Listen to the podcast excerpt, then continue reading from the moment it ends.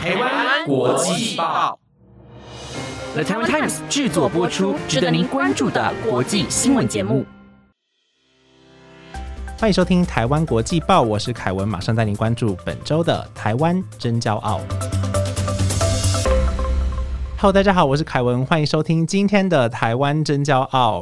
我们今天要聊的呢，其实是现代人生活中必不可少的 Instagram。那 Instagram 呢，可以说是当前社群行销相当有发展性的一个领域，不仅是涵盖了美食、生活，甚至追星的内容，还有非常多知识型的内容。而今天我们特别邀请到了台湾首位专属于自媒体的社群事业顾问，他致力于帮助内容创作者被更多人看见，也期待他今天来向大家分享个人品牌经营的心法。让我们一起欢迎 S B N 思红，Hello 思红，Hello 各位听众。大家好，非常开心可以来到凯文的节目。我们其实很荣幸可以邀请到思红，因为我们刚才刚聊到我在大学的时候就有听过思红的演讲，真的超巧的，我听得起鸡皮疙瘩哈！原来曾经有这样的一面之缘，这样 对。所以那个时候我看到思红在演讲的时候，我就觉得哇，原来社群营销可以做成这么有规模，甚至是系统性的 SOP。那可以先请思红来先跟我们的听众自我介绍一下吧。大家好。我是思宏，那我目前呢是一名专属于自媒体个人品牌的社群事业顾问。那顾名思义呢，其实也不只是教大家经营社群，那更多的是协助很多内容创作者呢经营，比如说整合他可能有不同的平台，YouTube 啊、Instagram 啊，以及建立他们的商业模式。那同时呢，我也是一名 Podcaster，那目前拥有两档 Podcast 节目，下班打给我，以及让思想去旅行。那也是个人品牌职业的讲师，还以斜杠偶尔。而兼职做瑜伽老师，哇，其实斜杠非常多。对，呃，聊到我们刚才讲到的社群行销，很好奇是从一开始怎么接近小编，还有类似社群行销相关的产业的。好，这个其实要回溯到我非常非常久以前的职涯。那我大学刚毕业的时候啊，其实就到墨西哥工作五年了。墨西哥。没错，在墨西哥工作，所以是不是你西班牙文特别好？没错，hablo español。对 对对，因为我是其实是西班牙语系毕业的，那我也长期都旅居在西班牙语系的国家。那那时候在墨西哥的一个应该说中南美洲最大的台商集团里面工作，那我担任的是店面的营运经理，连锁店的营运经理。那我们做的都是国际贸易这样，所以其实呢，行销它就是营运的其中一环而已嘛。那我是先学到最上层的营运的这一块东西，那包含可能人事管理、会计、仓库等等，还有就是国际贸易，还有各式各样的业务的琐事都会学到。那后期呢，就是到了西班牙去念了时尚产品行销管理硕士，原因就是因为我在墨西哥工作这段期间呢，我就感觉到我对于。当我老板叫我去做市场调查，或者是去呃拟定广告策略、拟定价钱策略的时候，我就发现我对于行销这件事情是特别特别的有热忱。那也知道自己一直对可能时尚类型的东西很喜欢，所以后期就是随着这个欲望呢跟渴望呢，就到了西班牙去念时尚产品行销管理硕士这样。对，然后就在那一年念的行销的时候，有一堂课就 inspire 我。那堂课呢，它叫做 e-commerce，就是电商。那里面就是有学，包含很多东西，包含社群行销、SEO、Google 呃分析等等。那还有跟所有的电商品牌相关的营运的事务。这样，我当时在台下听老师每堂课分享的时候，我都很激动，就觉得那时候才二零一六年。你会不会暴露年纪？那时候才二零一六年，然后呢，呃，我就觉得说，嗯，这绝对是台湾未来的趋势。其实那个时候在台湾呢，社群编辑还一直都被叫小编，小编就是蛮不受重视的。就大家会觉得社群经营它只不过是行销部门的其中一个小小的东西。那二零一七年我念完硕士回台湾之后，我就觉得我要朝着这个方向前进。那是其实也是差不多到了二零。一八年，这个职位才正式的被大家看中，然后慢慢慢慢的有越来越多专属于社群的部门出现。对，所以其实如果硬要这样算起来的话，应该是这个硕士就是 inspire。我觉得一路上。前前后后也累积了超过十年的线上线下的营运跟行销的经验。可以听得出来，其实思红在他的经验上是非常丰富的，甚至是他是学习上他是有点循序渐进，然后去挖掘到自己可能命中注定的那个职位。没错。那想问说到后来，你把自己定位成一个就是能够帮助个人品牌经营的一个社群咨询师，是什么样的契机让你会决定要跨出这一步？因为你从学习到这些东西嘛，我们对很多时候大家遇到一些专长的时候，可能对于专长的认知，可能我会这项技能，可是我不一定会认为自己能够去咨询别人，或是去帮助别人，是什么样的契机让你这样子？对，其实我在。呃，我是二零一九年成立现在的工作室 S 风格社群工作室，然后我最后一份工作是在呃时尚杂志 L 呢担任这个社群编辑。那那个时候其实就已经接触很多 KOL，因为我的工作的关系，我会接触到非常多内容创作者 KOL 或者是艺人这样子。那所以我们公司还有自己的 KOL 的部门，所以我常常都会跟我们那个 KOL 的部门的经纪人呢就是合作，就是他们家的 KOL 可能常常也都会想要咨询我的意见，了解他们应该要怎么样布局或经营社群。那当时其实我还没有这个感觉，没有想说哦要帮就是 KOL 做这个社群顾问这样，只是有接触到说自由接案者或远距工作者这个概念，那心里就默默的想说啊，也许我社群经营这件事情呢，其实是可以让我变成未来自由接案的一个技能。那我就开始参加非常非常多的就是线下演讲或者是一些活动，去了解哎这个远距工作者他们。的生活是怎么样啊？那时候台湾还超不流行的，对，那个时候还没有疫情开始嘛，对不对？还没有，还没有。所以是不是也是在疫情之后，然后让你的专业，然后再突飞猛进的感觉？应该说，我觉得我超级幸运的，就是当我有了这个意识，那时候大概二零一八，然后我就开始，其实就差不多开始这个我自己的 IG 账号了。那慢慢就已经累积到几千粉丝，我还没有离职。那差不多决定离职的时候，我其实经营那个账号，我也没有觉得说，哦，我一一定要做个顾问什么？我只是觉得哦，把这个 I G 当做是我的作品集，以后结案可以用。那我的目标可能是时装品牌啊，或者就是同样领域的人。那也开始接触到这样子的东西之后，我就发现，嗯，好像其实我不一定只能做接案。那慢慢的，我有一些粉丝正式的离职以后，大概一年以后。二零一九嘛，然后就年底的时候，疫情就爆发，对，所以我就算是蛮幸运，衔接上那个轨道这样，所以也是刚好走向这条路，然后有一个地方让你可以去发展自己的长才。对，那说到为什么我原本是想要做接案，可是后来衔接成变成顾问，原因是因为其实最一开始我还真的有接到案子，然后接到也是就是真的是时装品牌或一些新兴设计师当他们的社群顾问。但是其实我在这个过程中，当然也有大企业去找我当顾问。那在这个过程中，其实我还是觉得蛮不舒适的，因为我会想要成为自由接案者，原因就是因为我知道我脑袋里有很多创意，然后我很喜欢接触新的人事物，可是就碍于无论你是在在什么样的体系之下，比如说时装品牌，又或者是在时尚杂志，就算这个公司的资源再多，或者是弹性再大，我们能够接触到很多很厉害的品牌之类的，但是呢？公司总有，比如说时尚杂志，它一定会有它的偶包，总有它的限制。所以你就觉得哦，好像没有绑手绑脚的感觉。对，绑手绑脚，然后写个贴文，我们因为我们可能是比较高端的杂志，还不能写小资女，就是不，就是有些用词都很小心。对，所以我就觉得哦，好，就是很压抑。然后可能你要顺服品牌的策略，可是，在面对品牌在接顾问的时候，我又有一样的感觉，就觉得我换了一个老板，但是换来了千。千千万万个老板，你有没有感觉，其实从一个行销的角色变成一个内容创作者的角色，你自己有这样子的感觉吗？因为你就是在顺应不同的行业去做不一样的内容，然后你比较想要的接触到其实是不同面向的嘛。你能够比较高端的啊，或者比较小资的，你在接触不同东西的时候，你会有不同样的想法，然后你开始变成自由的时候，你就变成一个创作者了。你其实老实说，我还一开始我真的没有觉得自己是个人品牌，我觉得一切都是因缘际会。就是因为我离职之后，那时候大概有有六七千粉丝。因缘机会，就大概没没多久，就突然有一个直播平台找我，那时候是语音直播，就类似 Clubhouse，非常早期。那找我去直播，就是分享职业跟行销的一些专业的知识内容。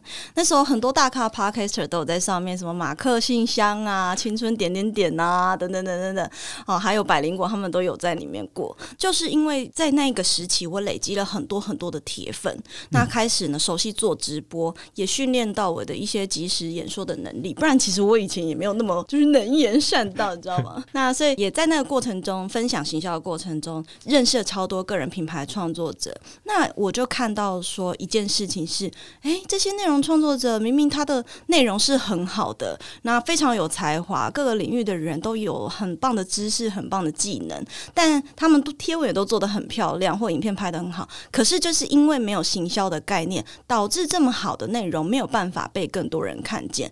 所以我突然就也在这个过程中去摸索，比如说，哎，我跟品牌接触的过程中我不开心，可是我跟创作者接触的过程，我觉得我的专业是被尊重的，然后那个过程是很快乐的。所以我就下定决心，好，我就不做企业的，我就专门只协助个人品牌或者是自媒体的内容创作者，成为专属于他们的私密的社群事业顾问，这样子。嗯，也是在你自己自身上，你可以做到专业分工，去帮助他们可以。转化成他们自己想要的那个模样。对，没错。但也是从那个时期，因为开始做了直播啊，然后才开始真的认真把自己当做一个个人品牌。嗯，那相信有非常多人都想要成为你讲到的内容创作者。那想问思红，认为说经营一个个人品牌的创作者，最需要具备的是什么样的思维或能力？通常你在业界上面，你发现他们缺少的东西会是什么？对，其实我前前后后这三年来呢，我已经咨询过真的超过好几百位的创作者了。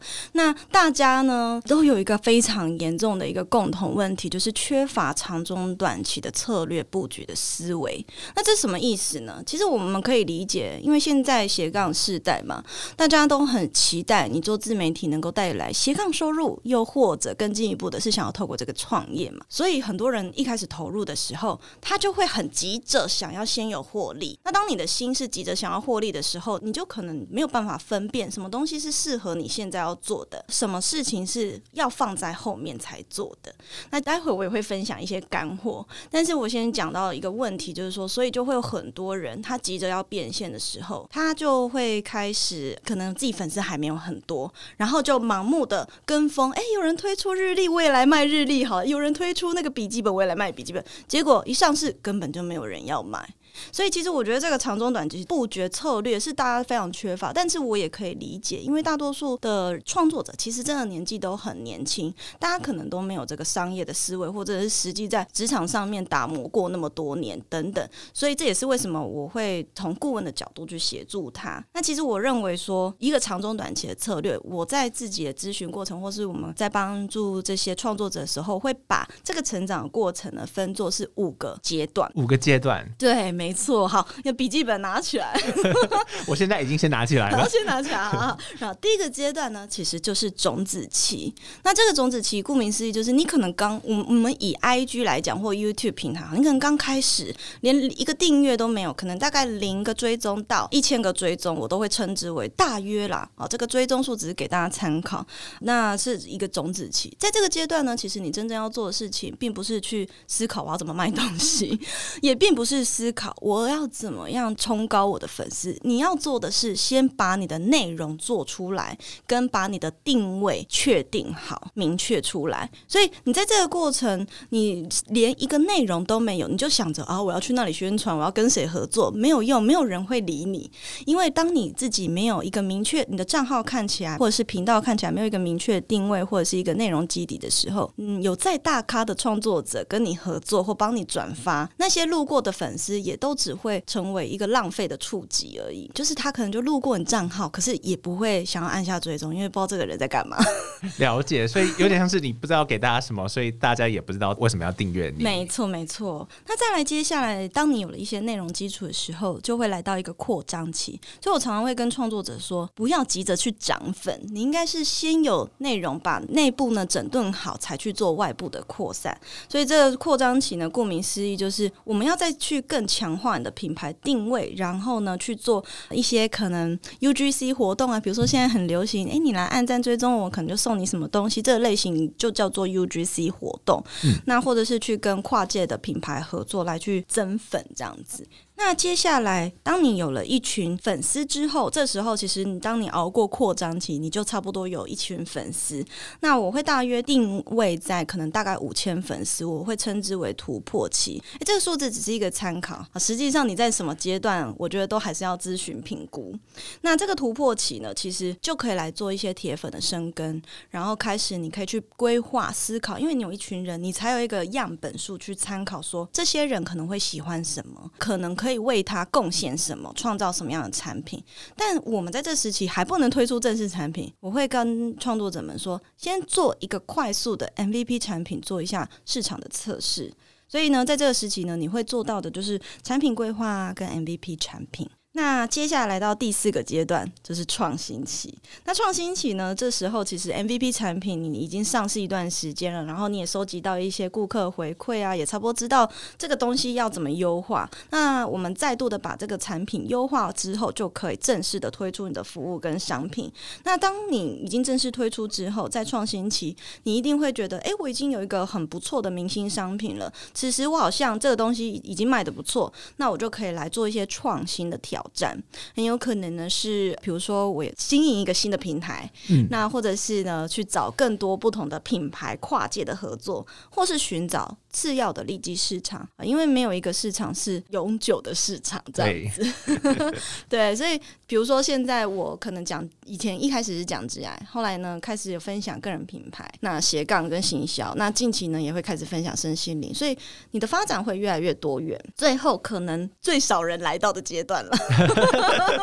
最后第五个就是领导期哦，其实很多创作者差不多都会卡在第二个扩张期或者是突破期，大概到这。这边就结束，来到四跟五的人其实还。偏少，因为很多人可能差不多在推出一个不错的产品的时候，此时他对于自己的职业规划可能也产生一些新的想法，或者是他想要维持在小规模。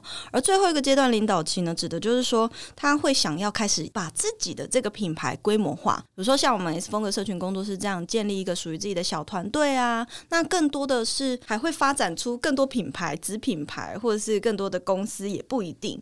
所以呢，最后一个。领导期大概就是学到的东西就已经不再是社群经营，或是我要怎么做产品，而是更多是你要学习怎么当一个老板，或者是商业经营者。我听完四龙讲完这五个阶段之后，发现其实不是我们不会做，是我们根本就还没有机会接触到那些东西，甚至你想要学习到的方向是非常多，在每个不同的阶段。没错，没错。那我想问说，思红在经营个人品牌，还有去协助别人经营个人品牌的经验中，嗯，你自己有没有遇过什么让你印象深刻的困境，或者说你比较？难去解决的问题，有遇过这样的经验吗？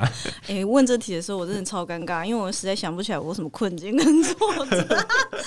我跟你讲，因为可能。大家觉得是挫折的东西，在我眼里，我都不觉得是挫折，因为我的个性就是这样，我会认为没有任何解决不了问题，也没有任何什么做不到的事情，只有如何解决跟如何做的问题。是不是也回溯到很多人都讲说，其实创作者就是要不停的去承认自己可能在每一个作品都有一些缺失，然后去做跟进。没错，没错，甚至呢，是你看到了这些缺失之后，你会把它当做真的是你的缺失，还是你把它当做是你的挑战，我觉得光是这个思维面就会让你在这条路上会做出很多不一样的选择，或者是做出不一样的解决方案。当你把它看成是一个缺失的时候，我们就会产生一个很匮乏的状态，这也是最多创作者遇到的问题。可是当我们把它看作是一个挑战的时候，其实你就反而会觉得它很有趣、很好玩。所以可能就像我，我会觉得，也许别人会觉得，哈，可能就是要卖自己的课程啊，要做线上课程啊，这是一个挫折，会担心。有没有人来买啊？什么？但是对我而言，我觉得这还蛮好玩的。所以，就是我觉得，其实，在问困境或者挫折，这些都是取决于个人的心态。嗯，那会不会说心态影响作品，跟影响自己在经营整个品牌的过程是非常重要的？当然，当然，因为我常说一句话，就是说，想要把社群经营好，就要先把你的生活过好。把生活过好，没错，因为其实社群呢，基本上就是你生活的体现的一个样貌。那如果你的生活是没有经营好的，你要怎么样去呈现你那个自然的一面？可是因为我们看到很多创作者分享很多干货或什么，可是其实他私底下就是很负能量，或者他自己本身是很在一个自我怀疑的阶段。但是当你是在一个自我怀疑，或者是生活也过得不好的时候，他开始也会对于社群感到疲乏。但对于社群感到疲乏的时候，嗯，你就没有办法分享更多东西。对，明白。所以思彤可以很认同一句话，应该是很多人都讲过，创作者是把人生的体验用另一种方式去呈现的。你是能够认同这句话的吗？当然呢，非常非常认同。而且刚刚讲到一个那个创作能力嘛，就是创作者需要的能力。我还可以再补充一个，就是我觉得很重要，就是呼应到这一题，生活感知力也很重要。生活的感知力是指嗯仪式感吗？我觉得呢，其实呃，仪式感呢，可能就是生活感知力展现的一种方式。那这个生活感知力，其实你有没有看过《灵魂急转弯》，有我有看过。对，《灵魂急转弯》是不是有一幕那个落叶飘下来，然后那个主角就看着那个落叶，然后好像若有所思。其实呢，我觉得光一个创作者，当你的生活是把你自己的心态跟心情、生活照顾的很好的时候，你就能够。看到什么，你可能都可以写成一首诗。你可能看到那落叶飘下，你就可以谱一曲歌，然后写 写出一篇贴文。我看到有人扶老奶奶过马路，你都可以呃发表一篇长篇大论。但是当你自己是在一个很低潮的时候，你看什么都不顺眼，你都写不出任何东西。对，那想问看，诗红私底下自己在为自己的生活，你刚才讲到生活值、生生活感知力哦，生活感知力，你是怎么样去帮助自己的生活可以拥有这些能量的？嗯，我觉得这个也很重要哎。其实也是我虽然是当社群事业顾问，但是每次我的学生呢，常常会问我问题，都跟这种身心相关的事。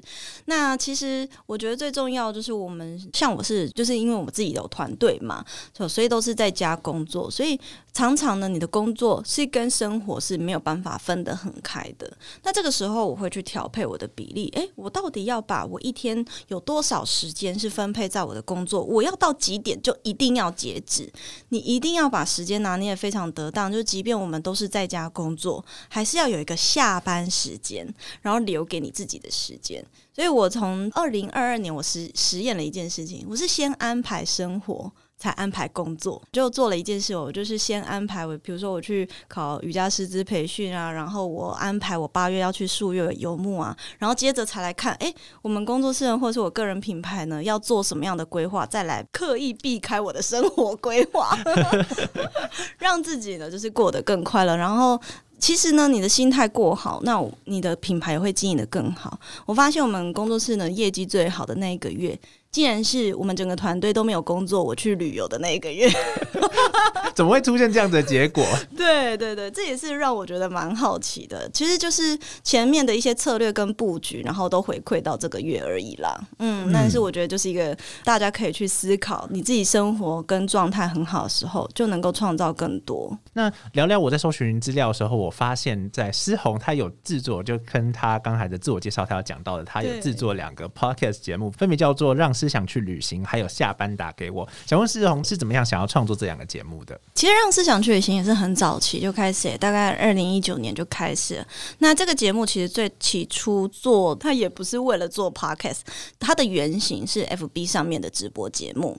那当时呢，就采访了非常多大咖创作者啊，比如说电商人气啊、杰哥啊，然后 Miss Lina，可能 Yale 啊，就是当时都是非常非常火红的知识型的创作者。那在为什么要做那样？子的直播节目呢，原因是因为我自己蛮喜欢交朋友的，然后也很想要就是从这些伙伴们身上呢学到更多不一样的观点呐，或者是看他们刚创业初期都在做什么呢？从他们身上学习。所以最一开始只是拿来人脉交流，没有说真的特别什么规划。那那时候二零一九其实 podcast 还没有那么备受重视，对我只是顺便的，就是我我做一个产出，我发到五个平台，就是做了直播放在。Facebook 上面，那直播完不是会留影片吗？我就再把这个影片呢。下载下来上到 YouTube，再把这个音档下载下来剪好放到 Podcast，然后再把仿纲的整理好的变成一篇就是网站的文章，再把文章里面整理出一篇 IG 贴文。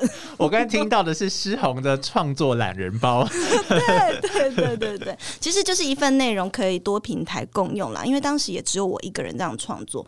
那回过头来讲，那个 Podcast 其实对我而言就是一个真的是累积人脉，然后展现自己。那一直到现在这个定位，我觉得都没有改变，反而也越来越多，更多的是记录我自己的个人品牌成长的状况。嗯，我有一个想问的问题，就是我们现在在做 Podcast 嘛，那想问说世宏在创作下来的经验，因为我发现你自己不管是在做 Podcast 啊，或是投入数位行销的这样的产业，嗯其实你的感知能力是非常强的。你就是刚好在它爆红的前一年左右做了这件事情。哎你有观察到这件事情？对，想问说你是怎么样让自己保有这样子的感知能力，还是说你认为这是一个、算是你自己的一个小天赋吗？我觉得这的确也是一个小天赋，可能呢、就是像你说，我在学校的时候，我就觉得啊，这个东西就是台湾未来趋势，然后就去做这个。那当然还有一个点啦，就是我觉得后期回到台湾，我进到媒体业工作的这个趋势的感应力很强。我们因为做媒体嘛，那你要采访，你要发新闻，你要比任何人都早 catch 到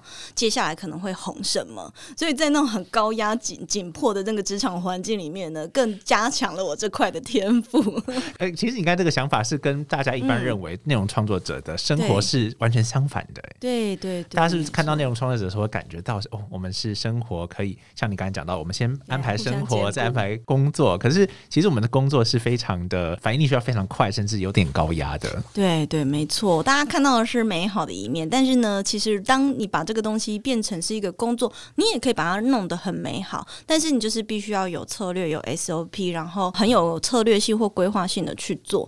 那我觉得还有一个点是，刚刚讲到你要怎么样，就是熟悉趋势嘛。那刚刚是开玩笑，当然有实际的 paper，就是其实我觉得整个社群就是我们最大的老师。例如我现在在看广告，当然你被广告打到的第一个反应是什么？一定是按跳过。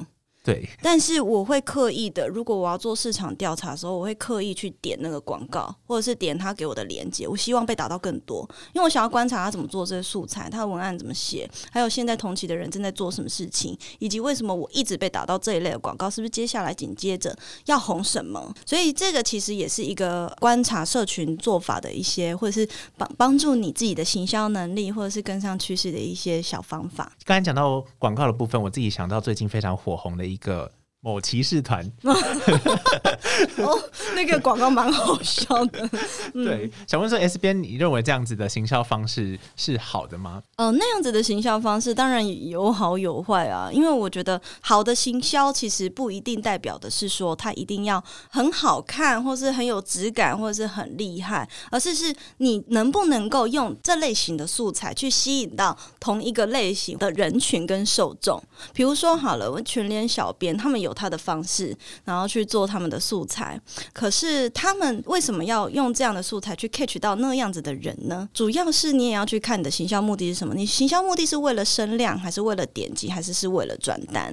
所以我相信他们会设计那样子的广告素材，肯定有他们自己不同的行销策略跟广告目的。嗯，我刚才听完之后发现，其实 S 片它是一个真的非常有内容，还有他都是把所有需要做到的事情帮你整理出来的一个人，非常的厉害。嗯，谢谢谢谢那想问说，S 边在做完那么多东西之后，你最近有没有什么新的计划正在执行，或是你在计划的？有有的有的，因为其实大家不要看，就是我是一个行销的专家，但实际上我这两年有很大的改变，就是开始比较着重在可能内在的成长。刚刚我听到我斜杠在做瑜伽老师，就是呃会带领大家做心灵导读会啊，或者是做一些呃冥想啊跟瑜伽的课程这样子。所以我接下来二零二三新的一年呢，我们打造了一个叫做丰盛意识体验营。那它是一个连续八周的这个体验营。那这个丰盛意识体验营指的是什么？其实我就是观察到了创作者一个心理状态。你有没有发现，为什么特别多粉丝，然后即便他有拥有再多的流量的创作者，都有可能面临心理疾病的问题？嗯，因为我咨询的人啊，从几百粉丝到几十万粉丝的创作者都有。那几百粉丝的人就会一整天在想。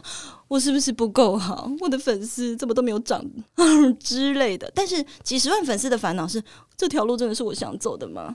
我的粉丝是不是看腻我了？我是不是应该要做什么创新？所以，当你的内在力量不足的时候，即便你再有才华，你的学历背景再高，你都有可能因为别人的一句话，或者是社群上的一个东西、一个新闻，就把你给击垮。那这条路要怎么走下去？所以我接下来的工作室的事业中心有一个新的愿景，就是希望不仅仅是帮助内容创作者被更多人看见，更要帮助大家提升你内在的力量。然后创造更多丰盛奇迹，所以这个丰盛意识体验营呢，就是希望透过连续八周不同的，有搭配一些自我觉察练习，还有不同的呃冥想的教学，然后带一些就是实做的小任务回到生活之中，那去提升你自己内在的状态，帮助你呢可以在斜杠或者是在职涯或是人生的任何状况下，你都拥有可以坚持下去，然后持续走下去的力量。嗯，听完这个我自己都想要参加了，是不是不一定要是内容？创作者，你也可以参加这个活动。当然，当然没有错，因为内在的力量，我觉得是属于每一个人都很需要的。